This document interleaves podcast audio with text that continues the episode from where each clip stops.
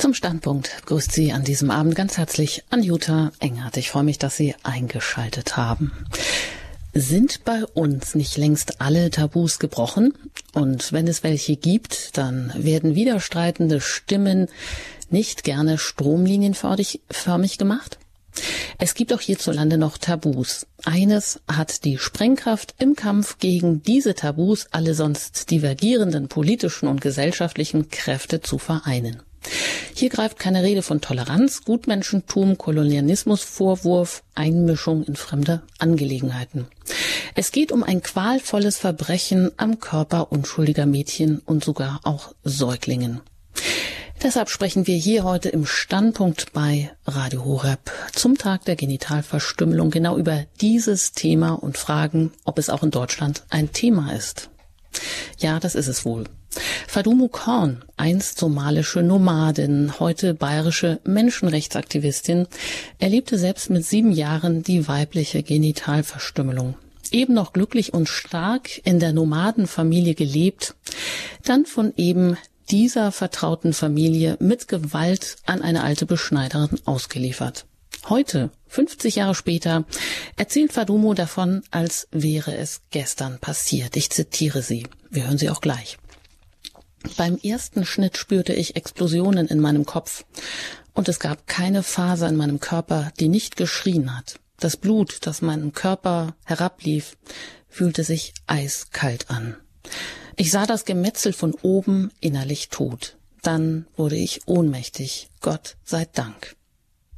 Alles passierte im Busch, ohne Betäubung, ohne jede Hygiene, noch Sachkenntnis, von der eigenen Mutter und Tante, den vertrautesten Menschen, niedergedrückt, mit einem Beißholz zwischen den Zähnen und einer Klinge als Folterinstrument.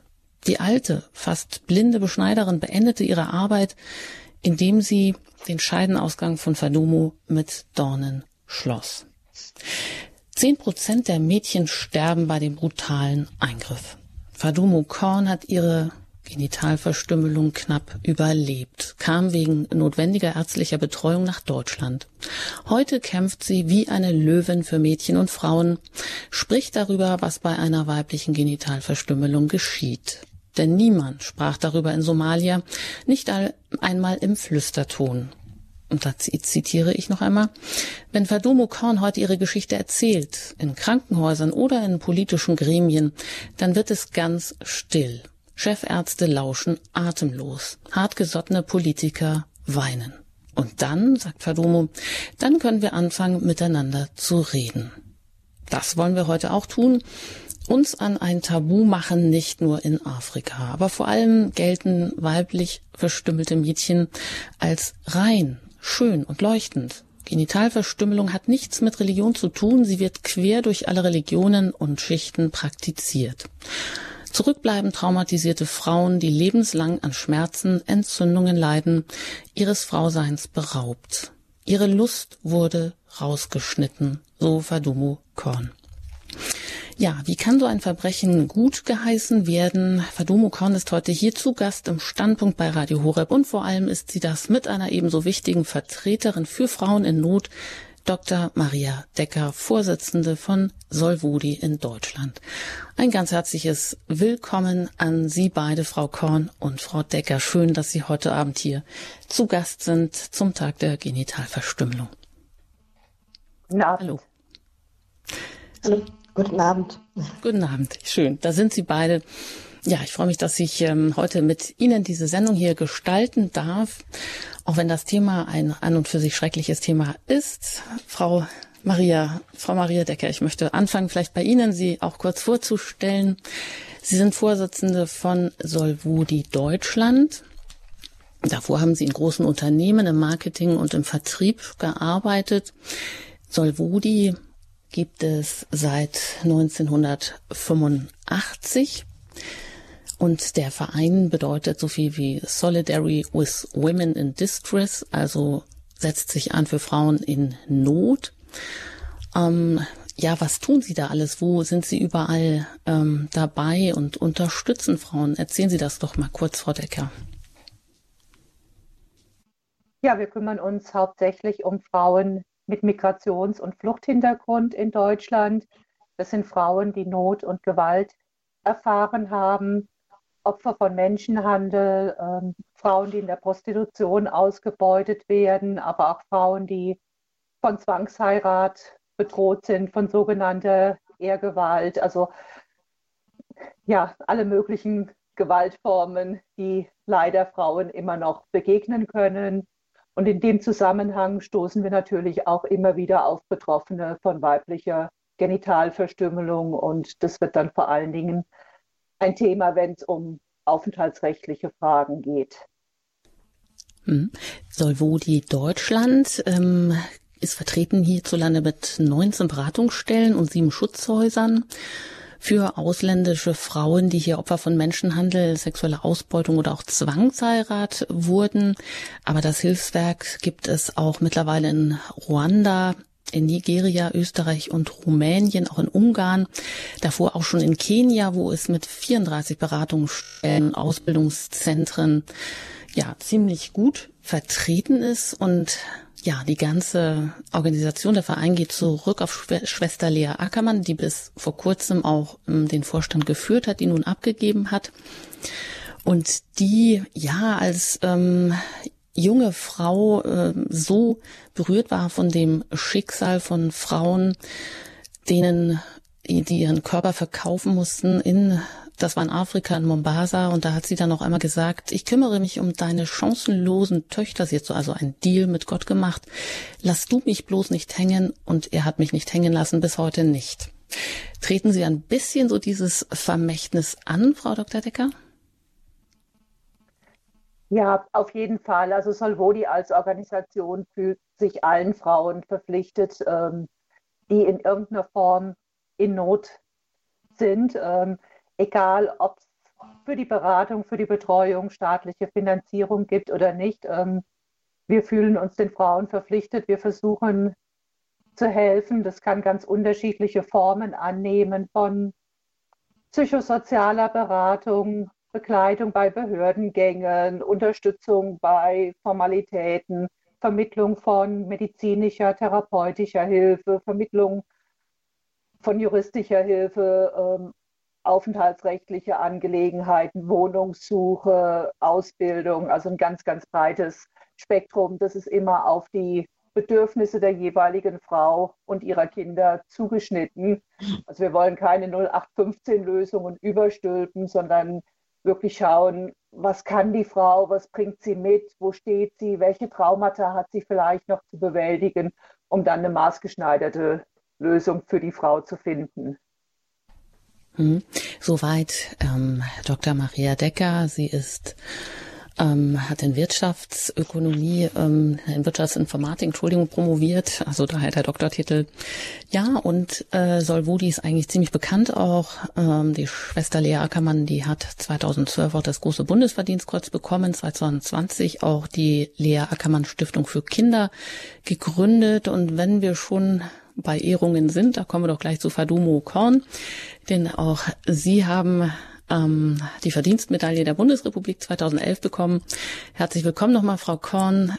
Einiges habe ich zu Ihnen ja schon gesagt, vor allem, dass Sie auch heute hier zu Gast sind als selbst Betroffene, als somalische Buchautorin, als Menschenrechtsaktivistin. Sie nennen sich aber auch gerne Kulturmittlerin ähm, sind hier auch in München verheiratet, haben ein Kind und sind sehr aktiv, haben selber sogar einen Verein gegründet. NALA heißt der gegenweibliche Genitalverstümmelung und da sind sie auch weltweit aktiv.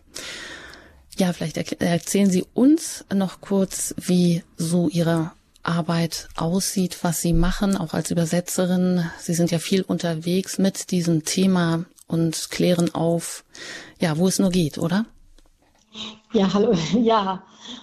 Ich weiß manchmal gar nicht, wo ich anfangen soll. Also ein, ich möchte sagen mal, dass ich Solvodi sehr gut kenne, dass wir auch ähm, einige äh, Fälle gemeinsam hatten. Ich kenne eine Mitarbeiterin von Solvodi ähm, sehr lange. Wir haben knifflige Fälle gehabt, wo wir auch gemeinsam vor Gericht, also ich gegen genitale Verstümmelung, die andere Frau Sisek Evans gegen äh, Menschenhandel, dass wir gemeinsam da stark für Frauen waren. Das waren auch berührende Seiten. Ich habe auch sogar ein paar Wochen in, bei Solvodi hospitiert und es war sehr, sehr aufregend alles. Meine Arbeit ist eigentlich ein bisschen schwer zu erklären, weil es ist so vielfältig, zum Beispiel, dass ich ähm, nicht nur halt eben Sprachen, somalisch-deutsch übertrage, sondern dass ich auch Kultur äh, übertrage, indem äh, Erziehungsmethoden von somalischen Frauen, Eltern. Und äh, deutsche Erziehungsmethodik, die sind ja äh, unterschiedlich wie Tag und Nacht. Und, und dann eben auch, dass dem, mir ist wichtig, die Sprache, die benutzt wird, genitale Verstümmelung. Zum Beispiel benutzen wir nie in der Beratung, sondern wenn wir politisch unterwegs sind. Oder wie eben im Radio, dass man halt um die Tragweite zu erleuchten und zu sagen, dass genitale Verstümmelung ist eine, ich glaube, eine mit größten Verletzungen, was man einer Frau zufügen kann. Aber es geht auch darum, zum Beispiel, dass wir erklären, dass diese Frauen, die diese genitale Verstümmelung überlebt haben, zwar auf eine Art und Weise Opfer sind, aber die haben überlebt und die Überlebenden sind immer die ganz Starken. Und da geht es immer mir darum, auch an die, die es nicht geschafft haben, äh, zu denken, äh, die ihre Organe verloren haben, die ihre Seele verloren haben, die ihr Leben verloren haben. Und da ist mir wichtig, dass ich da als quasi so, so als Vorbild mit meinen Eigenschaften, mit meiner deutsch-somalisch-bayerische Kultur, mir ist es ganz wichtig, auch die bayerische Kultur, weil ich kann nicht sagen, deutsche Kultur, ich habe die ganze Zeit, die letzten 42 Jahre in, in, Bayern gelebt. Daher ist mir diese bayerische Kultur ja so äh, durch und durch übergegangen, also quasi ins Blut über. Und äh, mein Mann ist ein Bayer, mein, unser Sohn, der mittlerweile fast 32 Jahre alt ist, der ebenfalls auch sehr starker äh, Menschenrechtler ist, der äh, unsere Arbeit quasi übernommen hat. Mein Mann ist genauso ein Menschenrechtler, der zeigt durch dumme Bilder, was die genitale Verstümmelung alles anrichtet, also an, an Gesichter, an Körper, nicht an Genitalien, dass man gleich weiß, was der für ein Fotograf ist. Der ist ein ehemaliger ähm, Redakteur der Süddeutschen Zeitung, ein renommierter, auch ein Preisträger, äh, Grimmel-Preisträger äh, für Fotografie. Und wir sind eine kleine Familie, aber wir sind wirklich äh, in unserem Tun groß und machen vieles sichtbar. Daher ist die Arbeit von Nala e.V. und auch meine Arbeitgeberin Donna Mobile ganz ähm, schwer in einen, in einen Punkt zu scratchen. Das, das ist einfach eine ganz große Sache. Ja, das ist schön.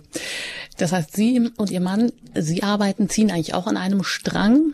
Und wenn man Sie so auf Bildern sieht, dann ziehen Sie auch gerne ein bayerisches Dirndl an. Und wie Sie sagen, Sie leben seit 40 Jahren in Bayern und fühlen sich auch als solche, sind eben aber auch als Kulturmittlerin unterwegs. Ich denke, wir werden im Laufe der Sendung auch vielleicht immer mehr verstehen, wie und wo Sie unterwegs sind. Und was wir jetzt auch schon herausgehört haben, Sie persönlich sprechen nicht gern von ähm, weiblicher Genitalverstümmelung. Ich werde diesen Begriff hier heute aus sachlichen Gründen in der Sendung so nennen, einfach um auf diesen, ähm, um auf das, das Verbrechen hinzuweisen.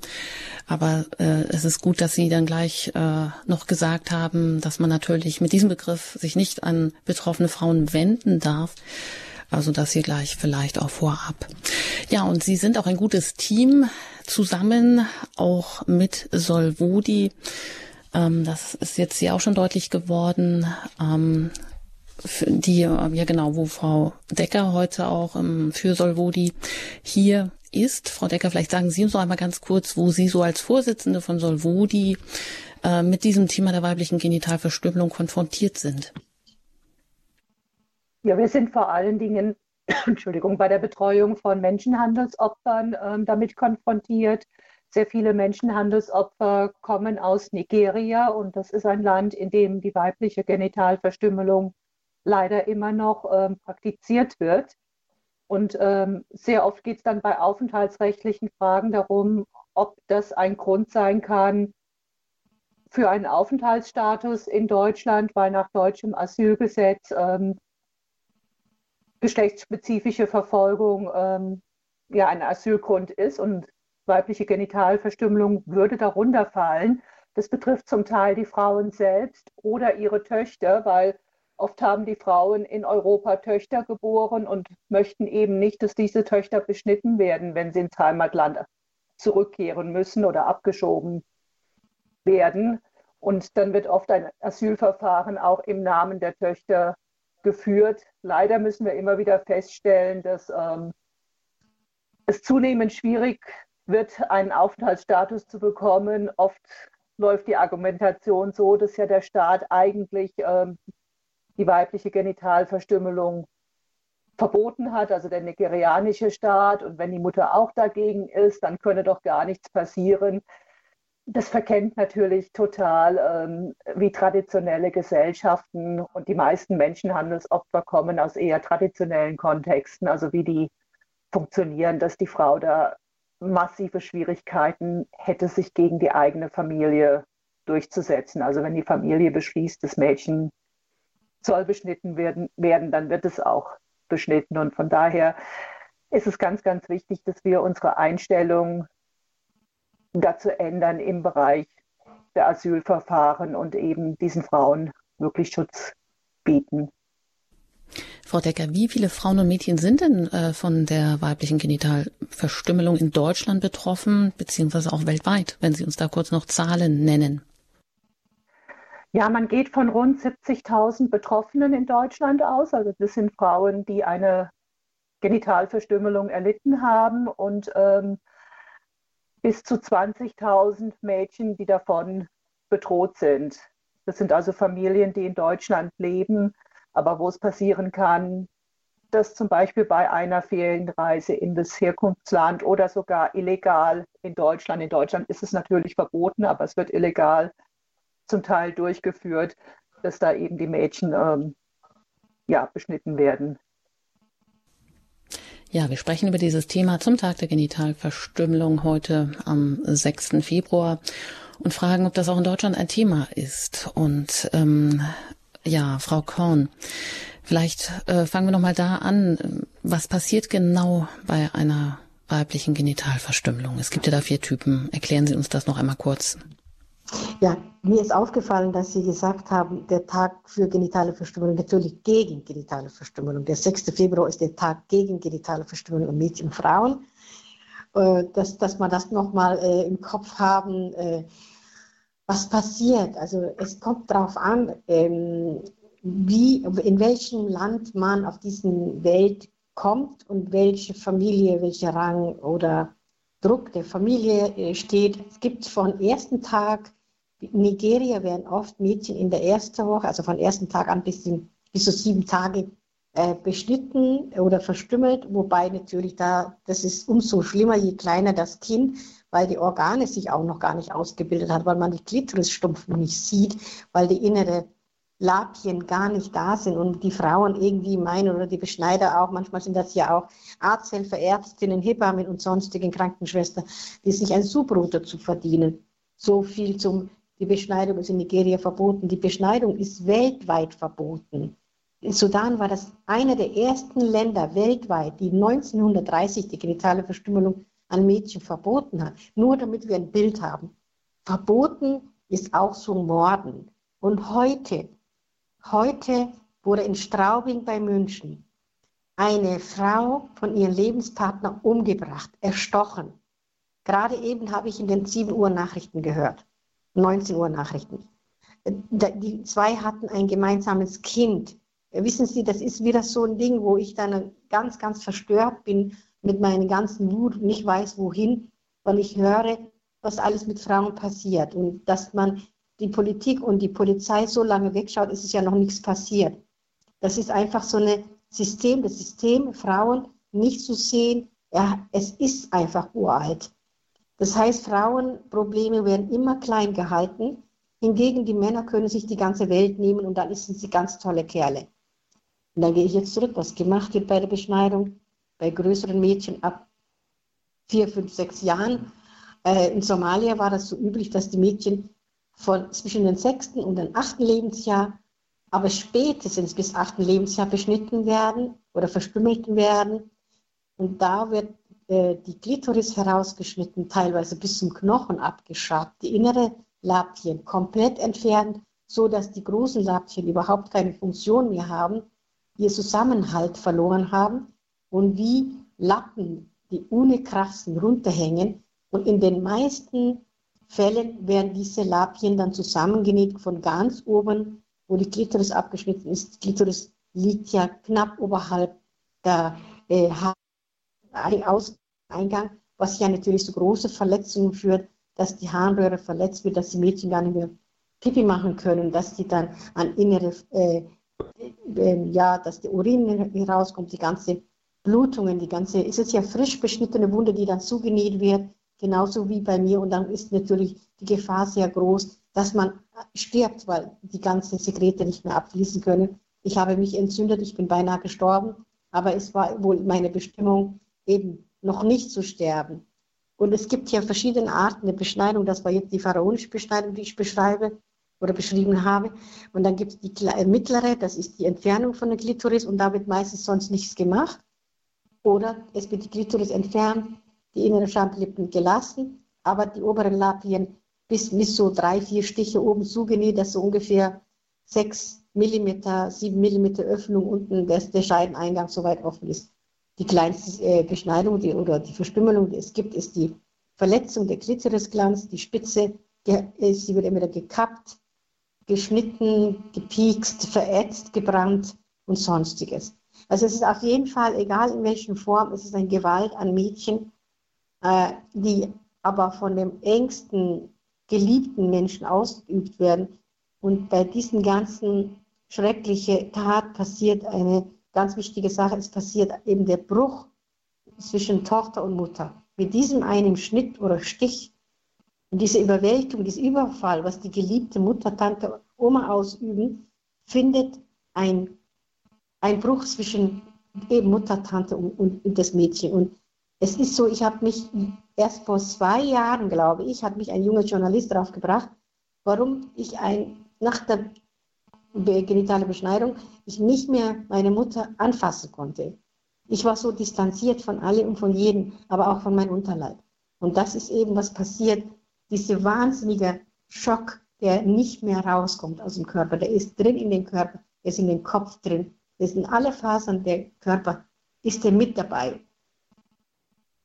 Hm, das ist auch das, was Sie beschreiben und was, wo man vielleicht auch ähm, unfassbar davor steht, wenn man ähm, auch aus Ihren Büchern liest. Geboren im großen Regen haben Sie äh, herausgegeben, Mein Leben zwischen Afrika und Deutschland ist ein weiterer Titel oder auch Schwester Löwenherz oder eine mutige Afrikanerin kämpft für Menschenrechte. Alle Bücher ähm, sind zwar vergriffen, sind aber gebraucht noch äh, zu haben. Und Sie sagen ja auch, die weibliche Genitalverstümmelung ist eine brutale Zerstörung von Körper, Seele und Vertrauen. Und man mag das nicht glauben. Sie lagen ja dann eine Woche im Koma. Dieser ganze Eingriff ist ja unter den übelsten äh, hygienischen Bedingungen hat er stattgefunden. Äh, ja, da gab es eigentlich gar nichts. Sie saßen auf einer Wanne, da wurde eine Rasierklinge benutzt, erzählen sie. Die war natürlich überhaupt nicht desinfiziert und ja, man mag sich gar nicht vorstellen, mit Dornen auch alles wieder zugemacht, so dass wirklich nur eine minimale Öffnung ähm, da übrig bleibt ja, man steht da vielleicht mit großem Entsetzen davor und äh, vielleicht wissen es viele Menschen auch gar nicht so, was da passiert. Und sie sagen, es ist weltweit eigentlich verboten, aber es passiert dennoch. Auf die Hintergründe möchten wir zu sprechen kommen, natürlich auch hier heute im Standpunkt bei Radio Horeb zum Tag gegen die weibliche Genitalverstümmelung. Äh, ja, Fadumo Korn, Sie sind sehr engagiert, haben Sie auch gesagt, im Münchner Verein Donna Mobile auch äh, für Gesundheitsversorgung, für die berufliche Integration von Migrantinnen auch den bundesweiten Finala haben sie gegründet, wo sie Mädchen und Frauen unterstützen, die betroffen sind, sei es, dass sie hier in Deutschland sind und vielleicht äh, bedroht sind, weil sie bei einem Heimaturlaub beschnitten werden könnten, also verstümmelt werden könnten. Vielleicht erzählen Sie uns noch einmal Ihre Geschichte. Sie kam ja in Somalia als Nomadin zur Welt. Ähm, Heute leben Sie als Übersetzerin, Autorin, Kulturmittlerin. Wie ist das Ganze passiert, wenn Sie das so vor Ihrem inneren Auge nochmal so kurz abspulen? Ich habe das ja nur so ansatzweise schon mal in der Anmoderation angedeutet. Ich glaube, ähm, mein Mann sagt manchmal, du hast so viel Leben für eine Person. Ähm, das ist, ich weiß manchmal gar nicht, wo ich anfangen soll. Es ist wirklich so, dass ich eigentlich mein normales Leben sehr genossen habe. Ich war das fünfte Kind von sechs Kindern ähm, ich war Prinzessin, bis mein kleiner Bruder Mohammed auf die Welt kam und ich dann entthront wurde. Und äh, das, nach dieser Verstümmelung, eben nach diesen, ich hatte übrigens keine Öffnung, deswegen bin ich ins, ins Koma gefallen, weil die mein, ich konnte auch nicht mehr bieseln und dann hat die nach ungefähr, keine Ahnung, äh, eineinhalb Tage, also ich bin an einem Tag in der Früh beschnitten worden und am nächsten Tag in der Früh, äh, als ich dann ziemlich einen dicken Unterleib hatte, weil der Urin nicht rauskam, wurde dann zwei Stacheln entfernt und bei diesen zwei Dornen Entfernung, das heißt zwei Stiche, ist äh, Schmutz in die Wunde gekommen und da bin ich im selbigen Nachmittag ins Koma gefallen und habe dann Gott sei Dank nichts mehr gespürt. Ich hatte, ich habe nichts gespürt, ich habe nichts gehört und gesehen und ich habe nur überlebt und nicht ausgetrocknet in der, in der somalischen Steppe, weil meine Mutter eine kluge Frau war, die hat mir Wasser direkt durch die Nase in den Mund, mit ihrem Mund Wasser mir direkt durch die Nase in den Magen gepresst und hat mich in, in feuchten Tüchern gewickelt, damit ich nicht austrockne. Und äh, als ich aufwachte, war eigentlich für mich, ähm, ich habe nicht verstanden, was die alle äh, äh, so emsig unterwegs waren. Ich sah nur bis heute, kann ich das Bild sehen von meiner Mutter, die neben mir sitzt, rechts von mir, so mein, also von mein, an meinen Kopf und die Beine ausgestreckt und beide Schläfen an, der, an den Händen haltend und ihren Kopf mit Schmerzen, also ihr Körperschmerz war so intensiv, dass ich es gespürt habe, förmlich, dass sie sich hin und her gebogen hat und ich habe gesehen, dass ihr die Tränen runtergelaufen sind. Ich habe sie eine Zeit lang angeschaut. Sie hat mich ja gar nicht wahrgenommen, weil sie ja im Glaube war, im festen Glauben, ich bin gestorben. Ähm, meine Familie hat gerade meine Beerdigung vorbereitet und das ähm, äh, Leichenschmaus äh, wurde auch ausgesucht, das Tuch für die Begräbnis. Ich bin geborene Muslima, ich bin nicht praktizierend. Ich äh, praktiziere keine Religion, aber ich glaube an das Gute und an die Liebe.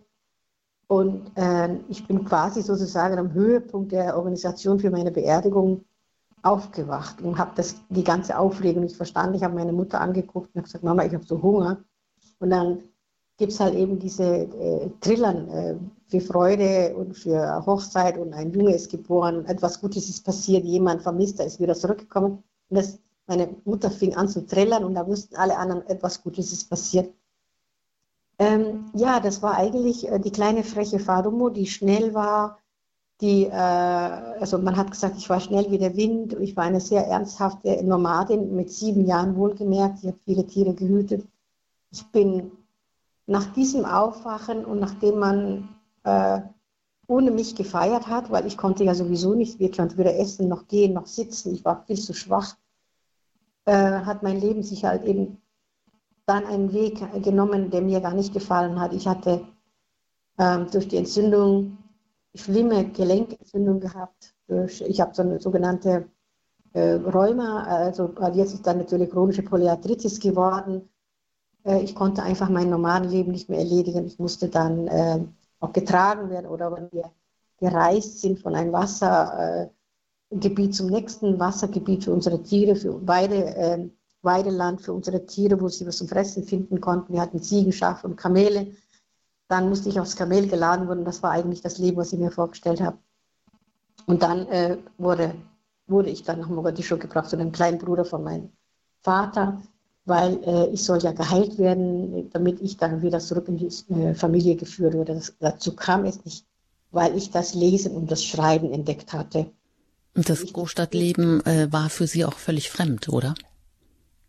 Äh, man hätte mich auch auf den Mond schießen können. Es war völlig egal. Ich habe noch nie in meinem Leben, äh, Sie müssen sich vorstellen, es gibt diese ganz, ganz großen Überland-LKWs, wo Lebensmittel transportiert werden, so Maissäcke und, und weiß, da kommen auch Ziegen und Schafe. Manchmal ist auch ein junges Kamel dabei, das gefesselt mittendrin sitzt. Da sitzen die Leute und Menschen drumherum und jeder versucht nicht vom LKW zu fliegen über Land. Es gab keine Straßen, es war alles Offroad.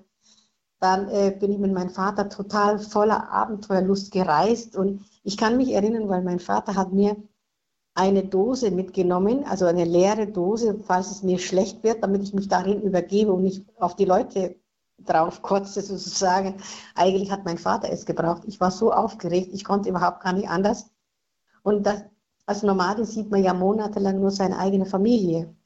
Und ich sah auf einmal so viele Leute, in der nächsten kleinen Stadt, wahnsinnig viele Menschen. Und ich war fasziniert von den vielen Menschen, aber auch von dem Gestank der Städte. Autoauspuff kannte ich nicht, dieser, dieser Dieselgestank und der viele Lärm und äh, Hupen. Ich habe noch nie Hupe gehört. Tiere hupen nicht. Tiere sind leise. Und wenn Tiere Geräusche von sich geben, dann haben sie einen Grund. Aber die Autofahrer hupen einfach so rum und ich bin so ein paar Mal halt am Tag äh, tausend Tode gestorben. Oder ich wusste zum Beispiel nicht, dass LKWs nicht ausweichen oder Autos allgemein, weil wenn ich mich auf eine Fläche stelle, irgendwo halt äh, in der Steppe und es kommt eine Herde Kühe auf mich, auf mich zu, die weichen aus, die laufen nicht über mich über den Haufen, aber die Autos schon. Ich wurde ein paar Mal von meinem Vater auch sehr heldenhaft gerettet, weil ich einfach nicht weggegangen bin, weil ich dachte, der sieht doch, dass ich da bin, das Tier mit den vier runden Beinen, war sehr abenteuerlich alles. Ja, vielleicht auch noch mal kurz die Zwischenfrage an Frau Decker auch.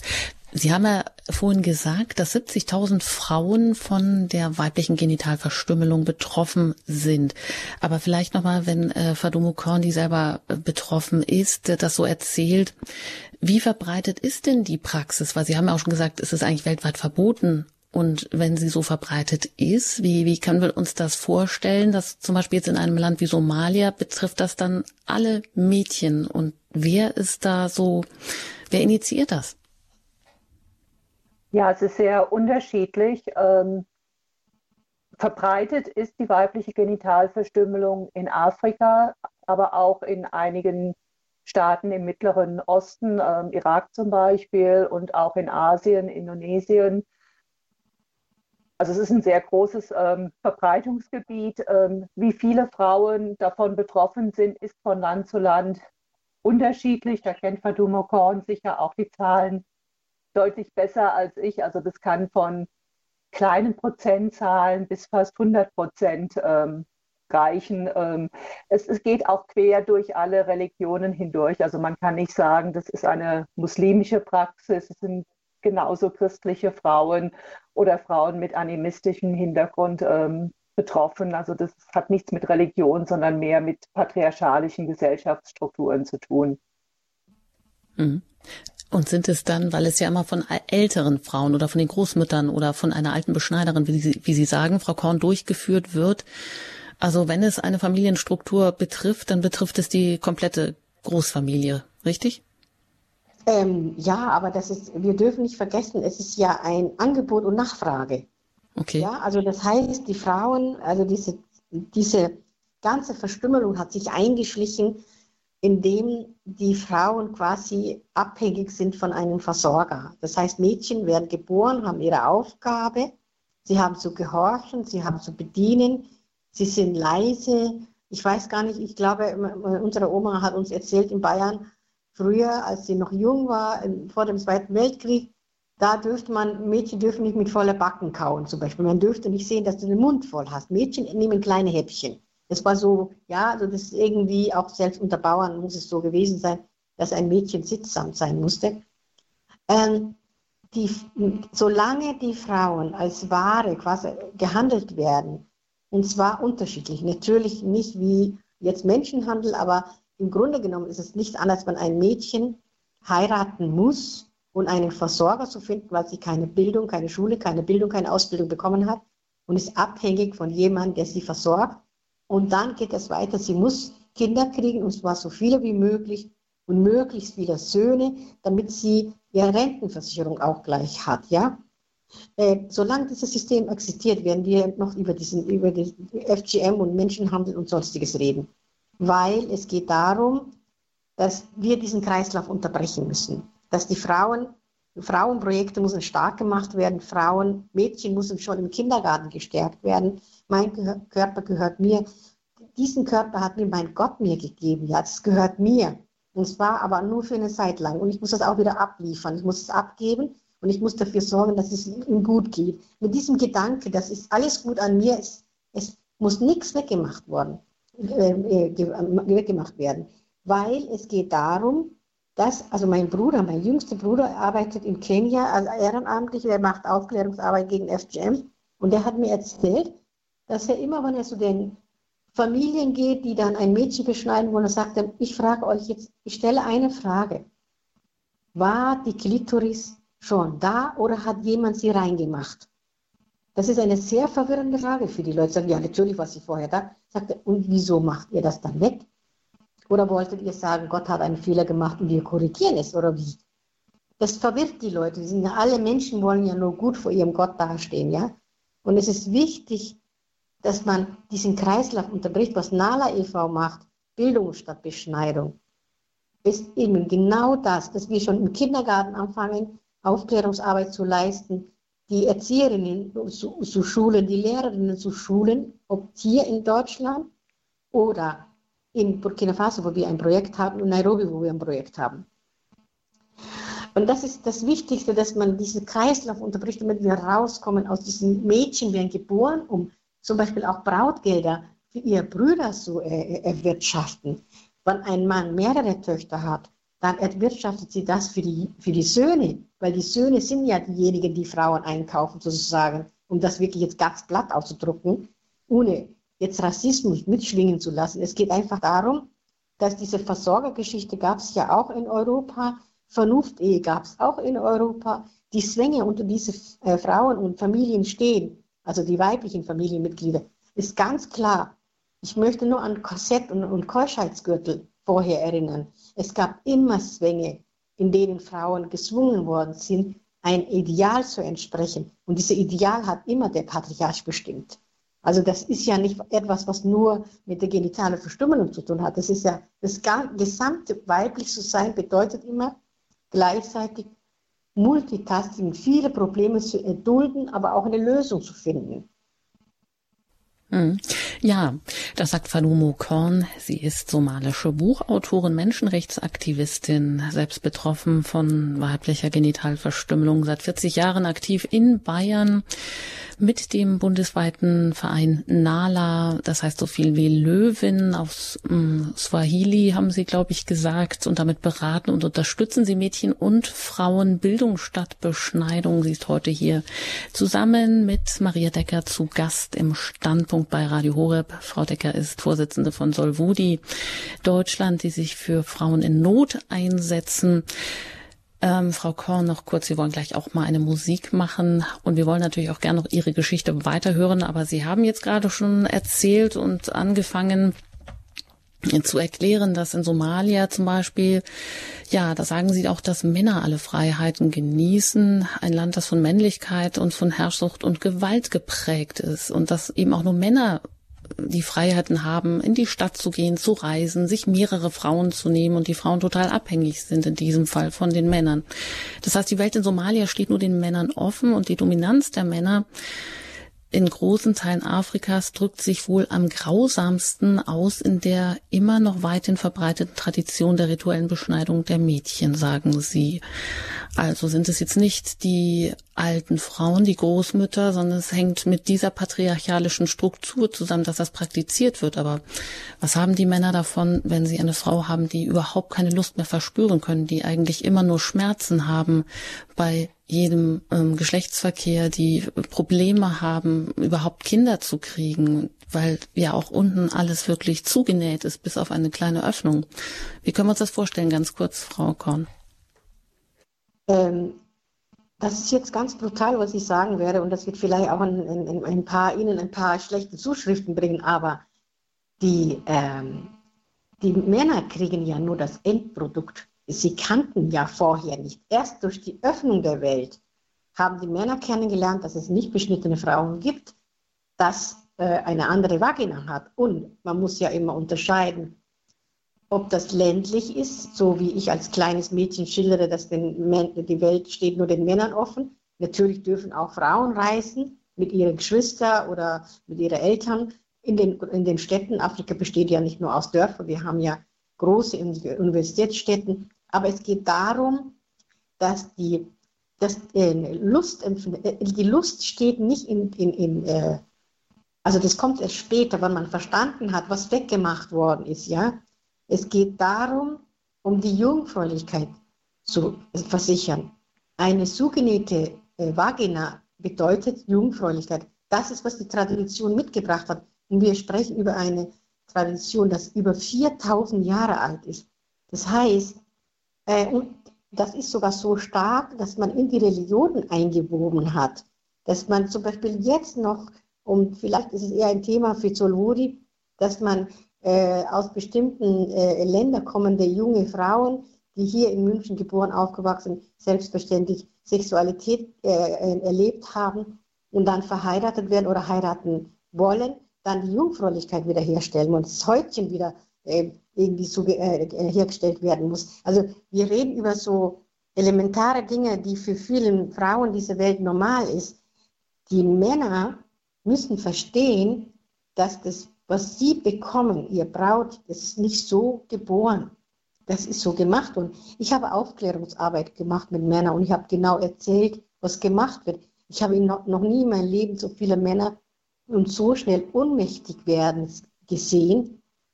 Das, deshalb, das siehst ihr, wir sind viel stärker, wir halten sogar das aus und gebären Kinder mit Liebe. Und das ist wirklich das Schwierige zu erklären, wer war zuerst dran. Zuerst war irgendjemand, der festgestellt hat, also die Frauen dürfen keine Lust empfinden, weil sie sollen nur für den einen Mann aufgehoben werden. Der eine, der für den sie bestimmt ist, den sie heiraten soll, und diese Frau soll nichts empfinden, sie soll so viel Angst vor der Geschlechtsverkehr haben, dass sie nie auf die Idee kommt, fremd zu gehen oder sich scheiden zu lassen, einen neuen Mann zu heiraten. Das sind ganz viele komplizierte, das ist ein Geflecht von Kompliziertsein, das kann man nicht so schnell verstehen, wenn man die Kultur nicht versteht. Wir sind in Bayern, wir sind sehr katholisch. Es gibt Dinge, die einfach nie, sich nicht gehören und die trotzdem passieren. Wie gesagt, dass der Mensch immer eine Straftat begeht, obwohl er weiß, das darf man nicht. Das ist das eine. Aber wenn der Mensch eingebläut bekommen hat, du bist nur so richtig, nur mit ohne, ohne Klitoris, ohne innere Labien und du bist zugenäht, dann bist du genau richtig. Und das kriegst du so erklärt und erzählt, du bist nur rein und dein lieber Gott lässt dich in deine Paradies rein, wenn du genau diese Narben hast. Dann glaubst du dran. Und wenn, du, mhm. wenn deine Eltern gebildet sind und die wollen diese Narben dir nicht zufügen, dann gehst du freiwillig irgendwann einmal zu einer Beschneiderin und lass diese Tat über dich ergehen. Ich habe jetzt eine Frau kennengelernt aus Somalia, die mit 17 Jahren von der neuen äh, Familie, quasi die äh, Schwiegerfamilie, beschnitten worden ist, bevor sie verheiratet wurde, obwohl ihre eigenen Eltern sie beschützt haben. Also man kann sehen, wie stark, wie mächtig und wie starr hauptsächlich dieser Gedanke ist, die Frauen mussten geformt werden. Nicht wie Gott sie schuf oder die Natur, sondern wie der Mensch sie äh, schön findet, wie der Mensch sie gestalten will. Das muss aufhören. Hm, also eigentlich blasphemisch. Und das, was Sie jetzt gerade sagen, beschreiben Sie ja auch. Die Tradition sagt, dass weibliche Genitalverstümmelung als sogenannte Reinigung der unsauberen Mädchen in Anführungsstrichen gilt, rein, schön und leuchten. Und das hat wohl auch Ihre Mutter zu Ihnen gesagt dass sie, also Verdum und nur von Gott geliebt sind, ähm, wenn sie beschnitten in Anführungsstrichen sind, denn Gott mag keine unreinen Mädchen in seinem Paradies. Ja, also quasi nur Verstümmelte. Etwas, was der Mensch hier selber macht, es ist äh, schwer zu verstehen und wir müssen auch in diese Kultur eintauchen. Und dazu haben wir sie heute hier auch zu Gast, Fadumo Korn und Maria Decker von, sie ist Vorsitzende von Solvodi. Solvodi setzt sich für Frauen in Not ein.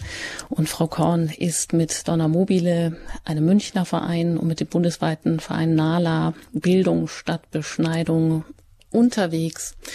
Und ja, wir haben hier viel gesprochen. Wir lassen mal einiges etwas sacken bei einer Musik. Und Sie haben auch die Möglichkeit, sich mit Ihren Fragen hier bei Radio Horeb in dieser Standpunktsendung zum Tag gegen die Genitalverstümmelung einzumischen.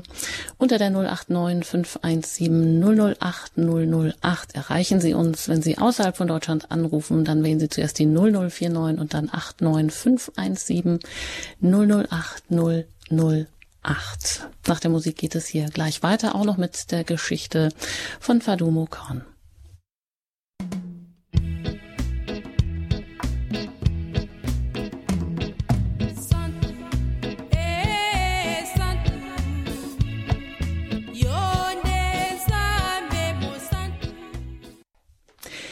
Bin schwarz, ich bin eine Frau, ich habe eine sichtbare Behinderung und ich kann gut Deutsch. Ich bin eine Überraschung für die Leute, so Fadumo Korn. Sie ist heute hier zu Gast in der Standpunktsendung bei Radio Horeb. Sie ist somalische Buchautorin, Menschenrechtsaktivistin, selbst betroffen von der weiblichen Genitalverstümmelung, über die wir heute hier schon reden, zum Tag gegen die Genitalverstümmelung. Und auch Dr. Maria Decker ist zu Gast. Sie ist Vorsitzende von Solvodi Deutschland, dem ähm, Verein, der sich einsetzt für Rechte, für die Rechte ausländischer Frauen in Deutschland, für die in Not sind, die Gewalt erfahren haben über Menschenhandel, sexuelle Ausbeutung, Prostitution, Zwangsheirat und so weiter. Ja, und äh, Frau Korn, Sie sagen auch, wenn ich auftrete, dann bringe ich keine PowerPoint-Präsentation mit, ich bringe mich selber mit. Wie ähm, war das denn für Sie? Ähm, wie lange hat denn dieser Heilungsprozess gebraucht, als Sie dann nach Deutschland gekommen sind? Und das war ja notwendig auch wegen der medizinischen Versorgung. Sie wären fast gestorben nach Ihrer weiblichen Genitalverstümmelung, lagen sie eine Woche im Koma. Dann sind sie nochmal in Mogadischu gekommen, haben sie gesagt, und über Umwege dann schließlich nach München. Ja, wie konnten Sie Ihr Frausein überhaupt wieder neu erfahren? Also das ist ein ganz langer Prozess. Also das ähm, für mich war die meine Erkrankung mit meiner Beschneidung, das war nicht im Zusammenhang. Für mich, ich hatte der Ritual, den, den die gesamte weibliche Familie erlebt hat oder durchlaufen ist, mit, äh, mit durchlaufen, das war für mich keine Besonderheit.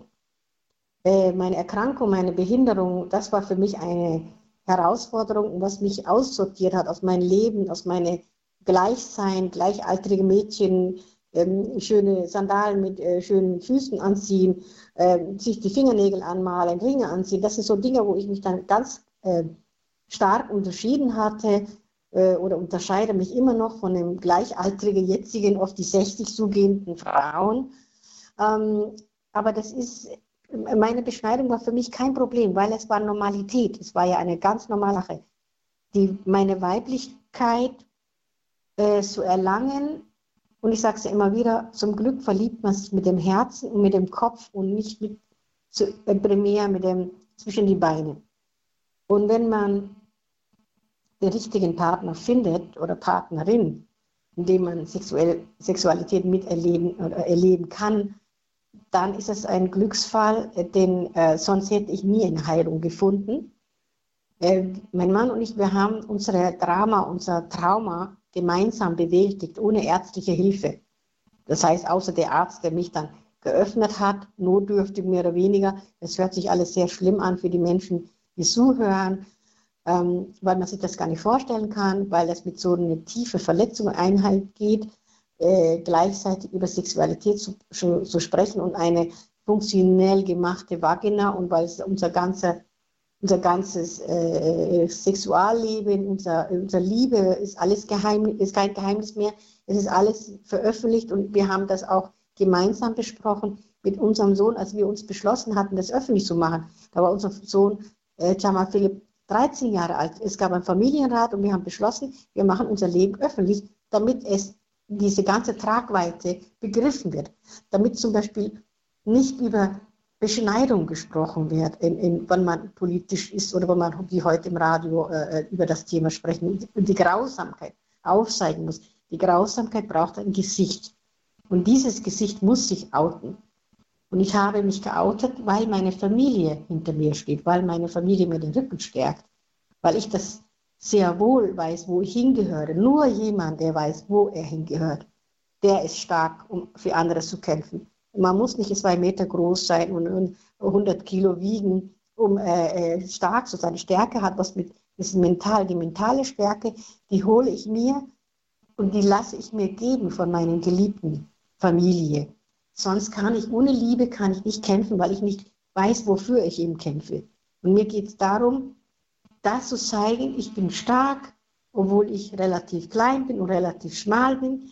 Und ich habe, äh, und man sagt ja nicht umsonst, das Wort ist mächtiger als das Schwert. Und ich habe Gott sei Dank die Neigung, die deutsche Sprache so aufzusaugen, dass ich mich komplett gut ausdrucken kann und dass ich einfach mal, äh, äh, also Diplomatie ist nicht meine Stärke, das sage ich von Haus aus. Wenn es um bestimmten Themen geht, und zwar um Frauen und Mädchen, dann bin ich nicht diplomatisch. Weil es geht darum, unser Platz zu verteidigen. Und wir haben verdammt wenig Platz diese, auf dieser Erde. Und ich sage immer, 53 Prozent der Welt gehört uns Frauen. Wir müssen uns das holen. Denn uns wird nichts geschenkt. Und darum, es geht, diese Heilung erst mit sich anzufangen und wenn man mit sich zufrieden ist und sagen kann, okay, wenn ich das ausspreche, muss ich deswegen nicht sterben. Ja, es passiert mir ja nichts. Denn ich habe einen Fluchtplatz, ich habe, ich habe einen Schutzraum, wo ich mich hin, hinflüchten kann, damit ich wieder Kraft danke. Und das ist die Familie für mich in dem Fall. Also mein Mann und mein Sohn, die haben mir den Rücken gestärkt, immer und tun es immer noch. Das sagt Fadumo Korn. Ja, und Maria Decker, ähm, genau, von Solvodi. An Sie möchte ich auch gerne die Frage stellen, was brauchen denn betroffene Mädchen und Frauen, ja, hierzulande, aber vielleicht auch in den Herkunftsländern dort, wo äh, weibliche Genitalverstümmelung praktiziert wird. Was brauchen die eigentlich als erstes an, an Hilfe, an ja, Vertrauen, Verständnis? Wie kann man das wieder grundlegen? Ja, Sie haben das wichtigste Stichwort schon genannt, Verständnis, ähm, Vertrauen. Ähm,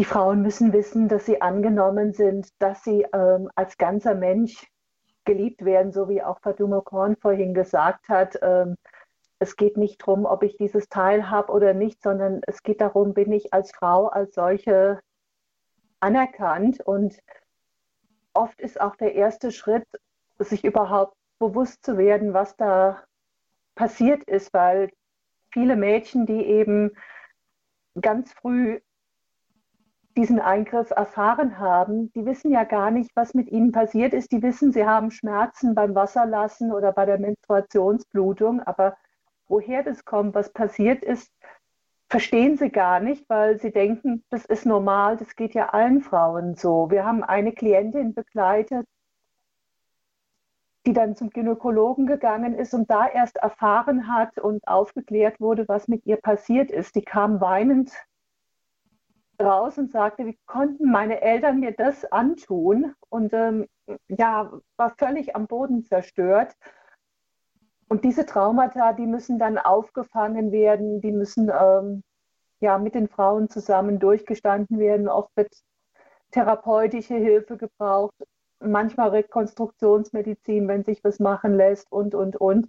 Es braucht natürlich dann auch Gynäkologinnen, die entsprechend ausgebildet sind. Wir sehen halt leider auch oft in den Asylverfahren, ähm, wenn nicht wir die Frauen äh, beraten, zu wem sie gehen können, äh, sondern die einfach irgendwo hingeschickt werden, dass da ähm, ja nicht jeder damit zurechtkommt, weil das eben in der Ausbildung oft kein Thema ist und dann auch viele Gynäkologen und Gynäkologinnen einfach ähm, überfordert sind. Also wir hatten einen Fall von einer Frau, ähm, da hat die Gynäkologin eben festgestellt, die Frau ist beschnitten, hatte das noch nie gesehen und hat dann gleich mal ihr Handy gezückt, um Fotos zu machen.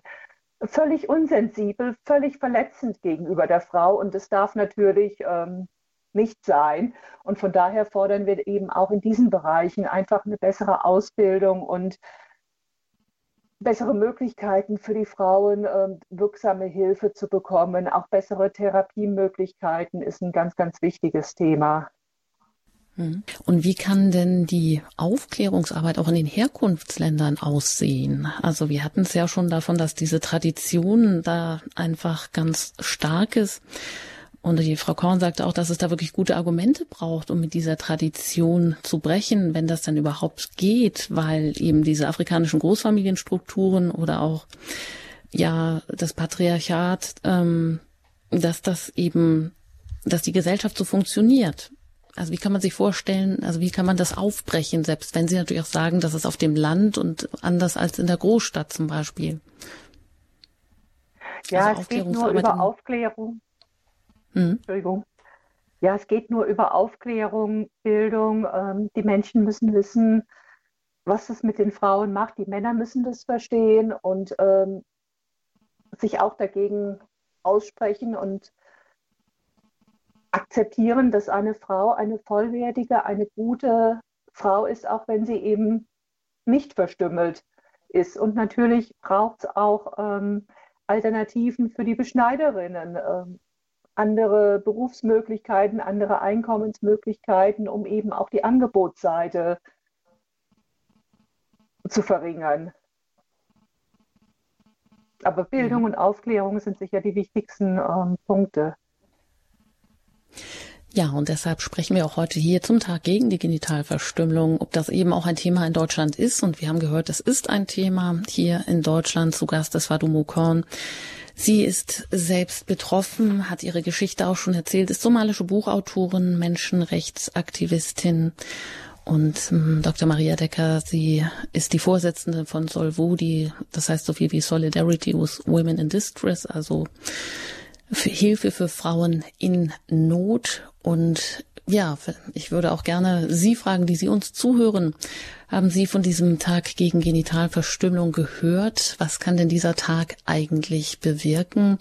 Sie können uns jetzt gerne anrufen, wenn Sie auch Fragen haben zu den Hintergründen. Wie kommt es zu einer weiblichen Genitalverstümmelung? Wir haben das angesprochen. Rufen Sie uns gerne an. Ja, Sie können ja Radio Horeb deutschlandweit auch über die EB Plus empfangen. Vielleicht sind Sie auch gerade noch unterwegs, wo auch immer. Sie erreichen uns unter der 089 517 008 008. Nach der Musik geht es hier weiter mit dem Standpunkt zum Tag gegen die weibliche Genitalverstümmelung hier bei Radio Horeb.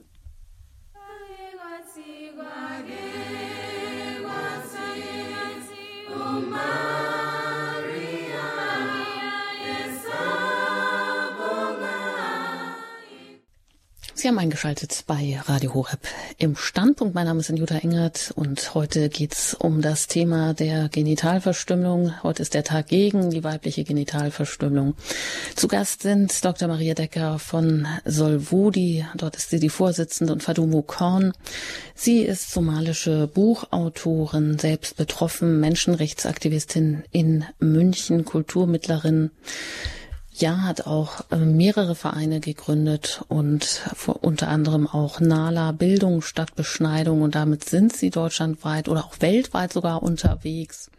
Und wenn Sie mögen, die Sie uns zuhören, wenn Sie anrufen mögen, wenn Sie eine Frage haben zu diesem Thema weibliche Genitalverstümmelung, oder ja, was alles damit zusammenhängt, rufen Sie uns gerne an unter der 089 517 008 008. Und das hat Eva Maria aus München getan. Ich darf Sie hier begrüßen in der Sendung. Guten Abend. Ja, schönen guten Abend. Zuallererst mal meine Hochachtung für die Frau Dr. Decker und für die Frau Korn. Meine Anregung. Das Entsetzen ist ja wohl bei allen Hörern entstanden. Ich habe äh, vor einiger Zeit schon ein Buch gelesen, Die Wüstenblume. Äh, das war auch eine wunderschöne junge Frau, die äh, dann ein Buch geschrieben hat über ihre Beschneidung. Aber was ich eigentlich sagen wollte, es gibt so viele Frauen, die gerne helfen würden, aber die nicht Bescheid wissen. Ich würde gerne anregen, vielleicht kann die Frau Korn darüber nachdenken, dass sie äh, zum Beispiel in den Pfarreien, es gibt die katholische Frauengemeinschaften, äh, es gibt so viele äh, Möglichkeiten an Frauen in Deutschland heranzukommen, die gerne unterstützen würden. Es müssen nur die richtigen Ideen entwickelt werden, wie dieses Thema tatsächlich publik gemacht wird. Am liebsten würde man ja gar nicht zuhören, weil es so entsetzlich ist. Aber ich glaube, wenn man Ausstellungen organisieren könnte in den Pfarreien, in den Büchereien, in den Schulen und so weiter, dann würde eine Hilfstruppe zusammenkommen, die wirklich Frauen helfen will. Frauen für Frauen, das muss es eigentlich sein. Vielen Dank, Frau Eva Maria. Vielen Dank auch äh, für Ihre Anregung und Sie sprechen da was Wichtiges an. Die, das Buch Die Wüstenblume von äh, Morris Dury, glaube ich. Und dadurch ist überhaupt das Thema erst auch publik geworden, richtig? Vielleicht Frau Korn noch zu diesen Anregungen, so etwas auch in Gemeinden zu bringen. Ich meine, Sie tun ja schon unheimlich viel. Eva Maria, vielen, vielen lieben Dank. Also der äh, Katholische Frauenbund hat mir ja den Ellen Amann Preis 2017 äh, an die Brust geheftet. Äh, Stadt München hat mir im August 2021 München leuchtet im Silber verliehen für meine Arbeit. Also es wird viel gemacht. Wir tun ja vieles. Es ist ja, wir sind ja politisch aktiv. Wir waren ja bei der ehemaligen Bundesfamilienministerin, die Frau Dr. Giffey gewesen. Äh, wir sind jetzt mit unserer wunderbaren, und da bin ich Gott sei Dank sehr, sehr froh über unsere wunderbare bayerische Sozialministerin, die Frau äh, Trautner. Die Frau Trautner ist ein Geschenk des Himmels. weil die ist nämlich genau die Frau, die wir in Bayern gebraucht haben, damit die bayerische Regierung versteht, was wirklich genitale Verstümmelung bedeutet, was für Betroffene wichtig ist.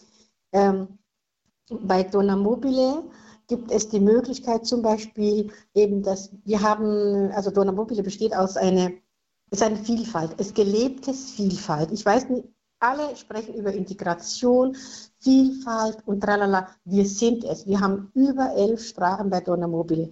Wir haben über elf Psychologinnen in verschiedenen Fra Sprachen. Man kann Beratung, psychologische Beratung zum Thema beliebig eine Kollegin nehmen. Ich bin sehr, sehr glücklich dort. Ich habe mal einen Satz äh, herausgelassen, der mich selbst überrascht hat. Ich habe gesagt, ich bin bei Donna Mobile gelandet und ich komme mir vor wie eine, nach einer langen Wanderung in der Wüste, da bin ich an einer Oase angekommen. So fühle ich mich in diesem Verein. Weil selbst die Arbeit, die ich mache, zum Beispiel eine Klientin mit genitaler Verstümmelung ins Krankenhaus begleitet, also erst die Gynäkologin, die den, die Schweregrad feststellt, die dann äh, in die Klinik überweist, dann äh, die Operation. Ich bin oft kurz vor Nadellegung dabei, bis sie ihre OP-Kleidung bekommen, bin ich dabei. Ich bin bei den Untersuchungen dabei, um so mitzugucken.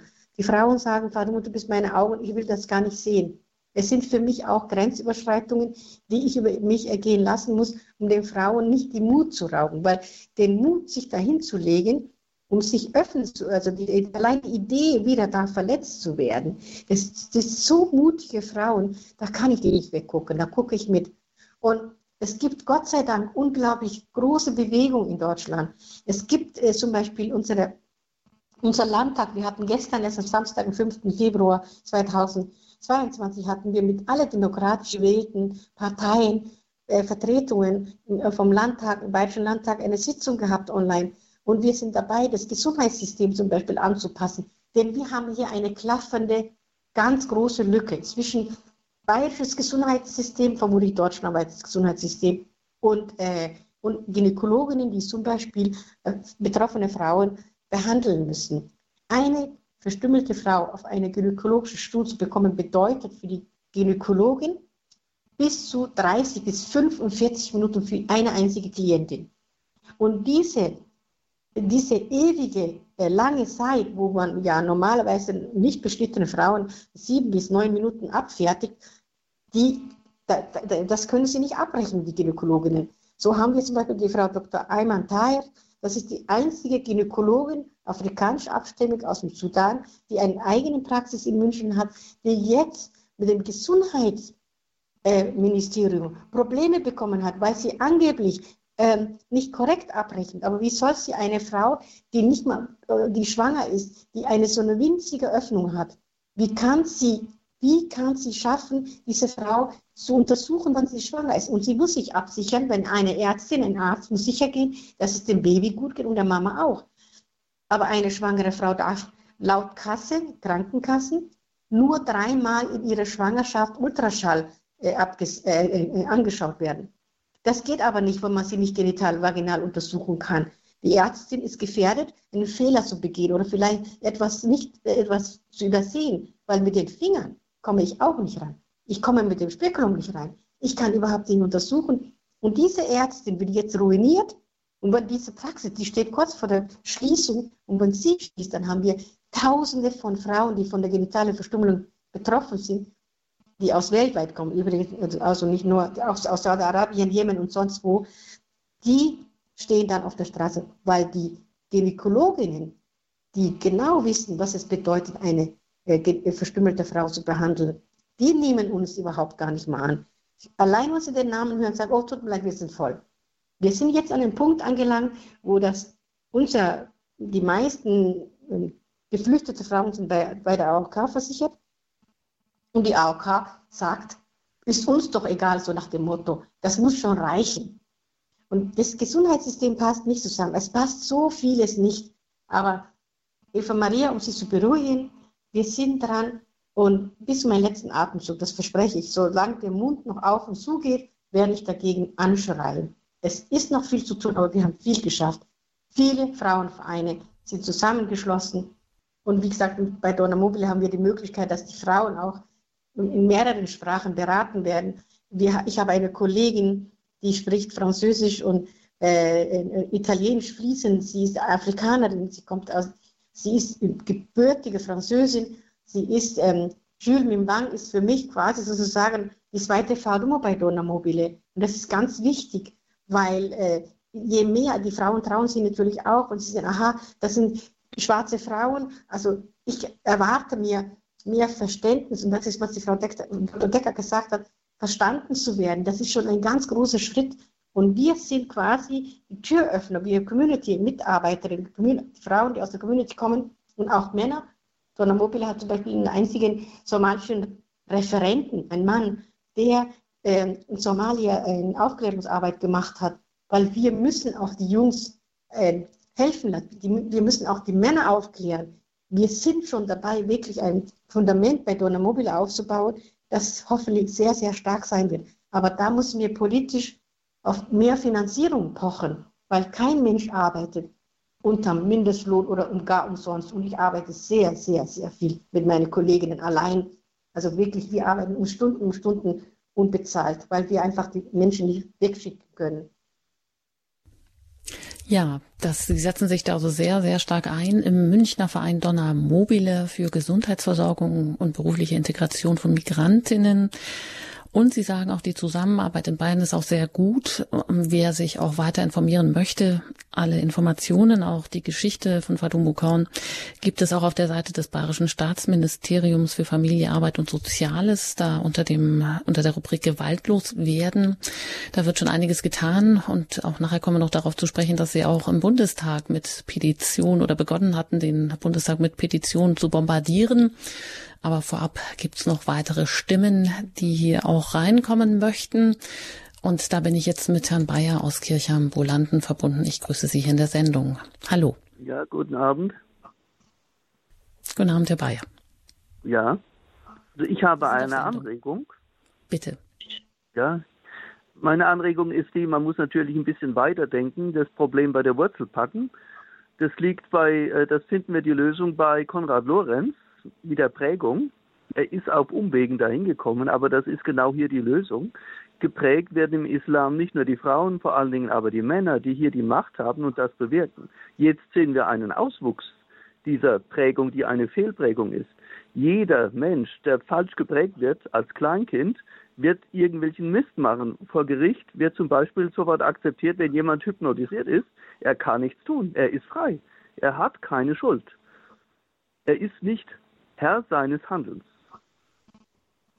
Genau, jetzt im, also die Leute Bezug sind im Grunde genommen auf die Sklaven. Genitalverstümmelung müssen wir da jetzt mal vielleicht noch Rücksprache halten oder wie meinen Sie das dann, Herr Bayer?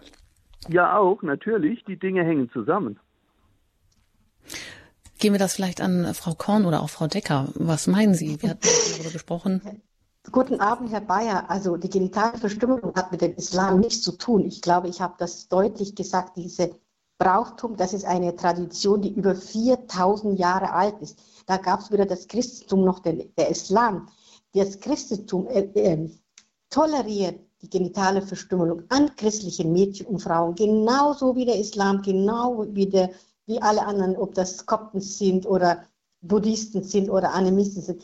Noch einmal, hier geht es nicht um Glauben, hier geht es um eine Tradition, die in die jeweilige Religion eingewoben wurde. Das heißt, ähm, wir waren ja auch mal Papst. Ich habe Briefe geschrieben und gesagt, er ist nach Kenia gereist, habe ich gehofft, dass er vielleicht sagt, äh, verstümmelt euer Mädchen nicht. Kein Papst, kein Imam, kein, was weiß ich sonst, äh, äh, religiöser Oberhaupt würde sich hinstellen und für uns Frauen appellieren, dass man unsere Sexualität uns lässt, weil alle Religionen haben nämlich einen einzigen verfolgten Ziel, und zwar keine voreheliche Geschlechtsverkehr.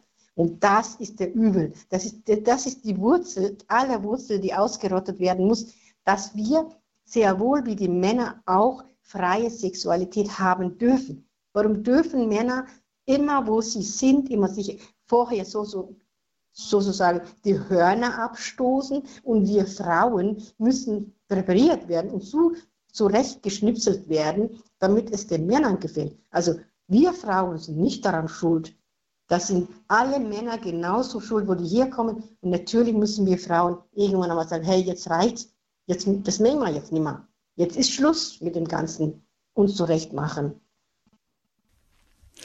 Ja, da sprechen Sie was aus. Danke, Frau Korn. Weiter geht's nach Andernach und da bin ich mit Herrn Peters verbunden. Ich grüße Sie. Guten Abend.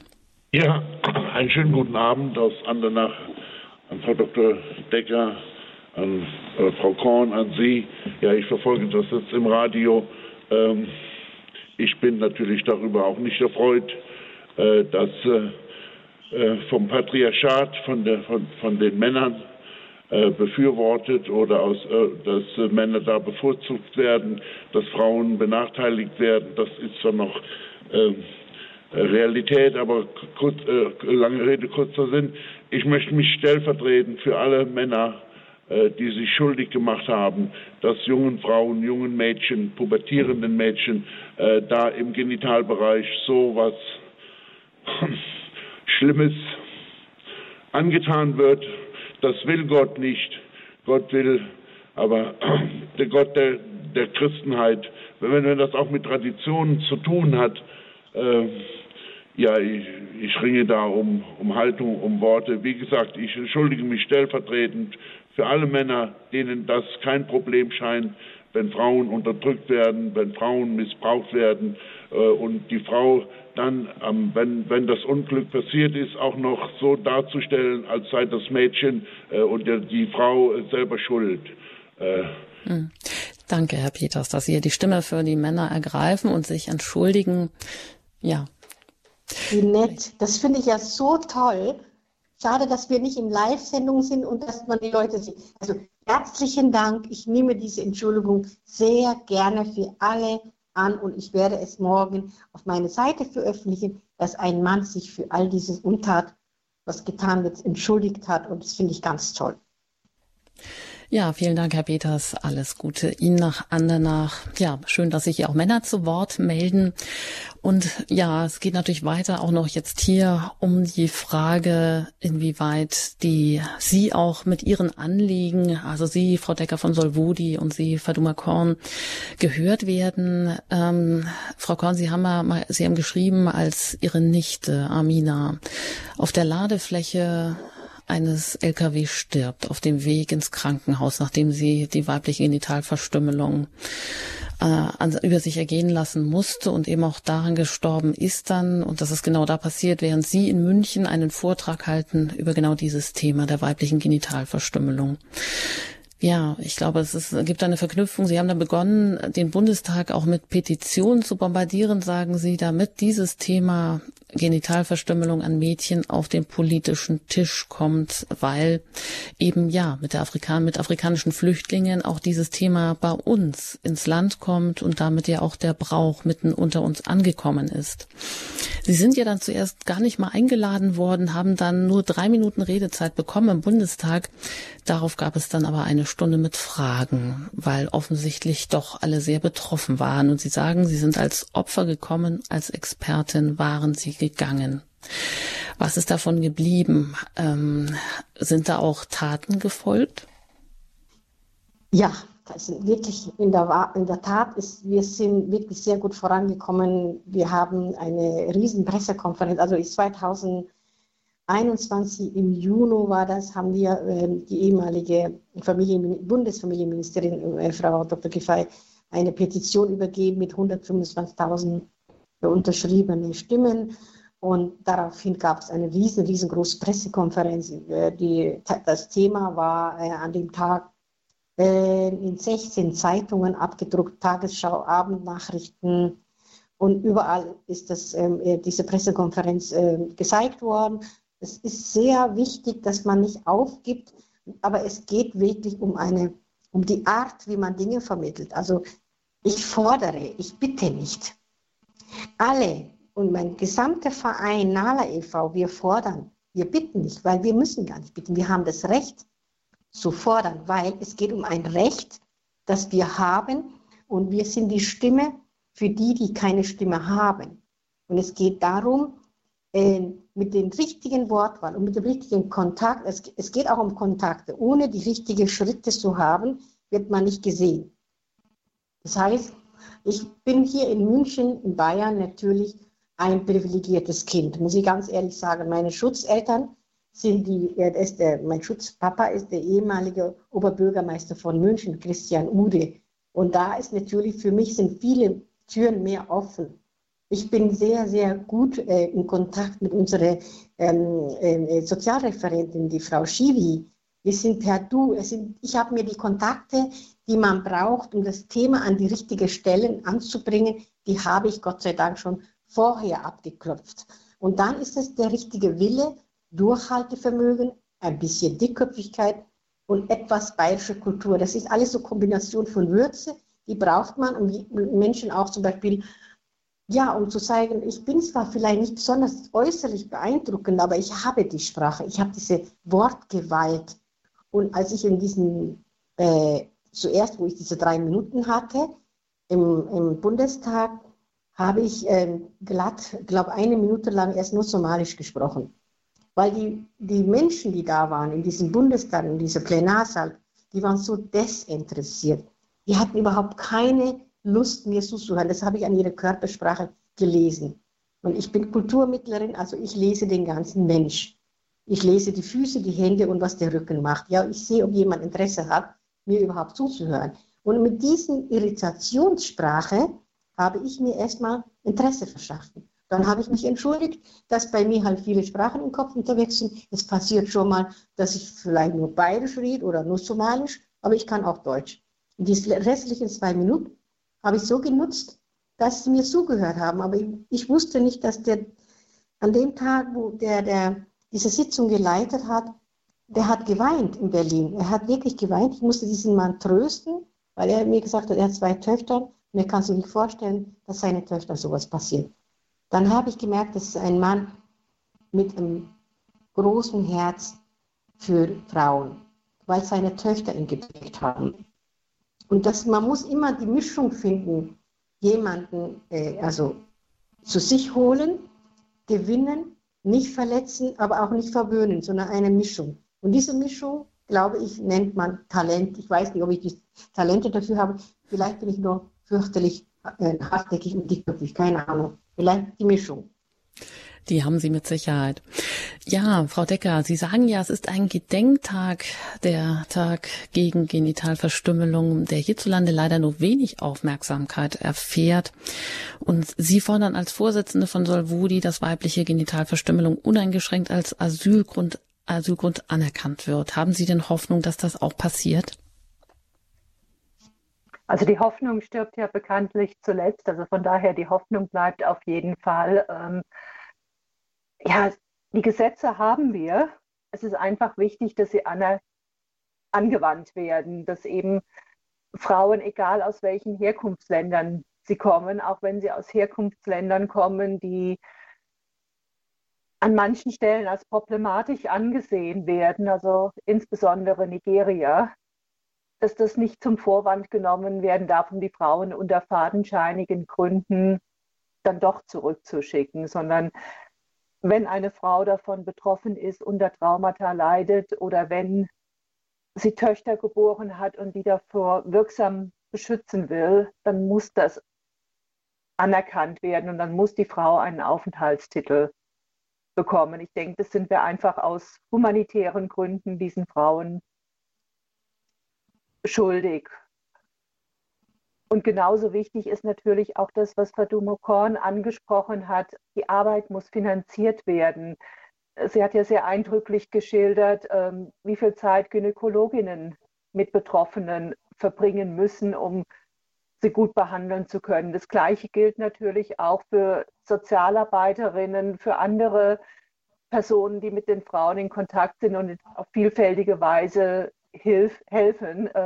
Das braucht Zeit, das braucht sehr, sehr viel menschliche Begegnung, Beziehungsarbeit, bis die Frauen sich öffnen können, bis sie vertrauen können. Und diese Zeit, die muss bezahlt werden. Ähm, da geht es um die Finanzierung von Fachberatungsstellen, die Finanzierung von Vereinen, die sich ähm, um die Frauen kümmern. Das sind wichtige Themen und ähm, da muss die Politik handeln. Und ich hoffe, dass ähm, sich da einiges bewegen wird. Mhm, das heißt, Sie wünschen sich sicher auch ein höheres Spendenaufkommen zusätzlich für die Zukunft. Da hätte ich nichts dagegen. ja. Danke, Frau Decker, sehr gut. Frau Korn, eigentlich wären Sie jetzt morgen direkt nach Afrika geflogen. Das konnte jetzt aber nicht, musste abgesagt werden. Aber Sie haben auch zwei neue Projekte in Kenia und Burkina Faso. Vielleicht können Sie uns das ganz kurz mal umreißen zum Abschluss. Aber ganz kurz, ich möchte sehr gerne auf Frau Deckers äh, Wunsch eingehen. Ähm, das Bundesamt behauptet, die Frauen aus Nigeria, wir haben ganz viele Klientinnen aus Nigeria, einige haben mehr als zwei Töchter. Wohlgemerkt, die Frauen haben die Beschneidung erlebt, ähm, sind hierher geflohen, haben die Kinder entweder unterwegs geboren, hier mitgebracht oder äh, auf jeden Fall die, diese Mädchen existieren hier in München, in Bayern. Und das Bundesamt äh, sagt, ja, aber sie können ja woanders wohnen, nicht bei ihrer Familie weil das Bundesamt ist ja in ihrem Gedanken hier in unserem schönen Deutschland, in unserem sozialen Netzwerk eingebettet. Es gibt in Nigeria kein Netz. Es gibt nur Straße oder zurück in die Verstümmelung. Und das finde ich so eine Frechheit. Und da geht mir, da geht mir schon wieder der Hut nur hoch. Wenn ich daran denke, wie viele Klientinnen, ich habe ein, eine Familie, die sind seit geschlagenen neun Jahren in Deutschland. Die große Tochter, die ist mittlerweile ein Teenie, die sind alle psychisch krank bald.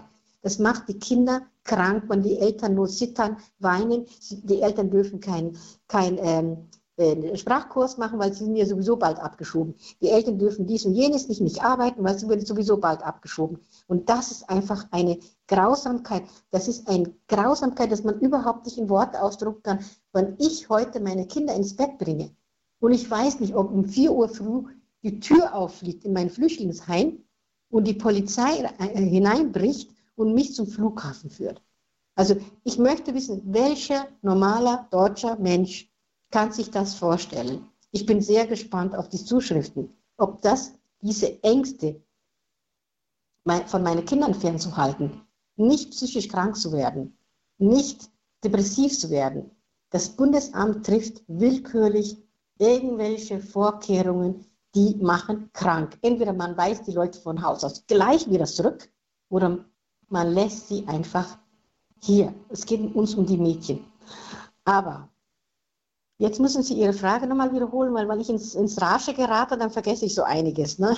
Gut, das ist ja auch, vielleicht war das jetzt auch wichtiger, das einfach nochmal zu betonen, wie viel Handlungsbedarf da einfach nochmal ist.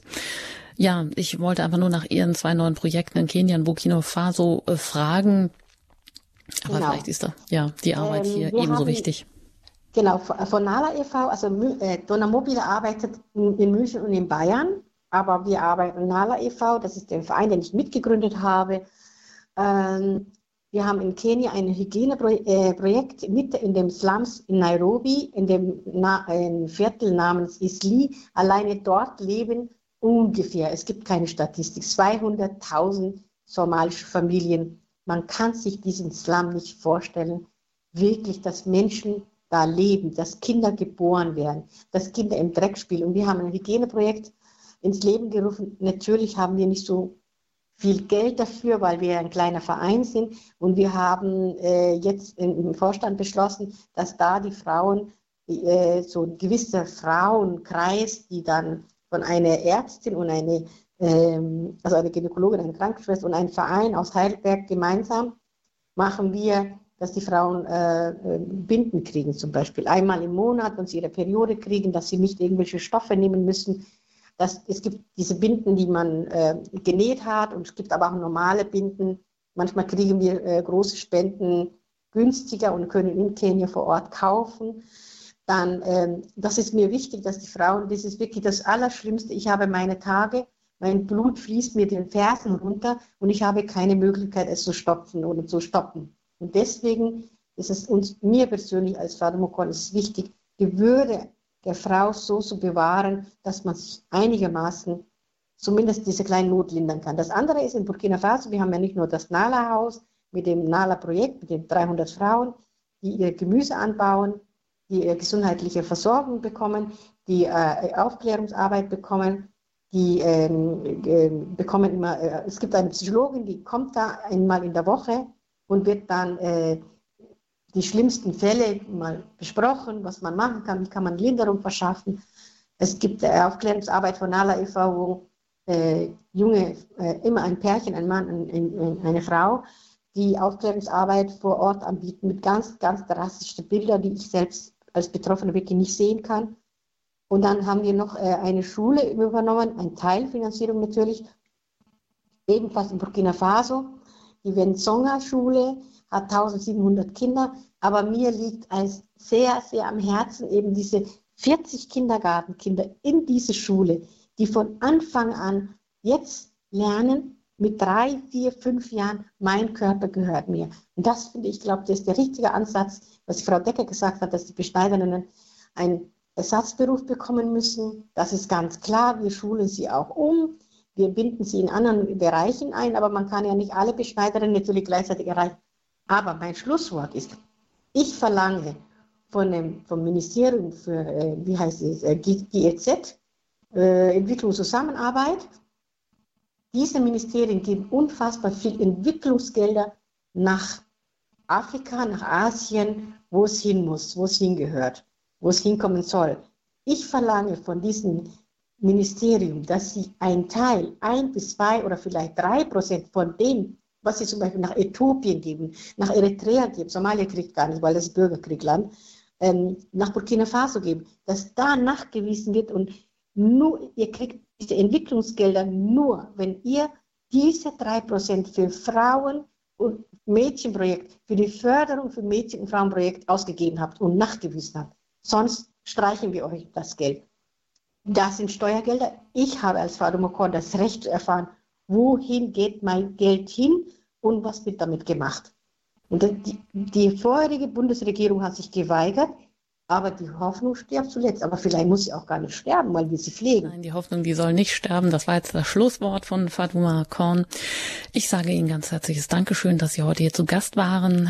Maria Decker und Fatuma Korn zum Thema zum Tag gegen Genitalverstümmelung. Wir haben herausgehört, es gibt noch ganz viel zu tun. Das war einmal ein Anfang, um überhaupt bewusst und aufmerksam zu machen auf das Thema.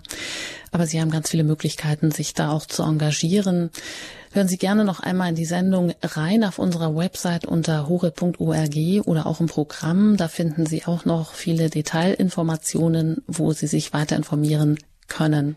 Ich sage Ihnen herzliches Dankeschön fürs Zuhören auch für Ihre Anrufe und sage natürlich an dieser Stelle auch noch Ihnen beiden ein herzliches Dankeschön und auch gerne auf Wiederhören. Wiederhören, Wiederhören. Vielen Dank für die Einladung. Bitte, gerne.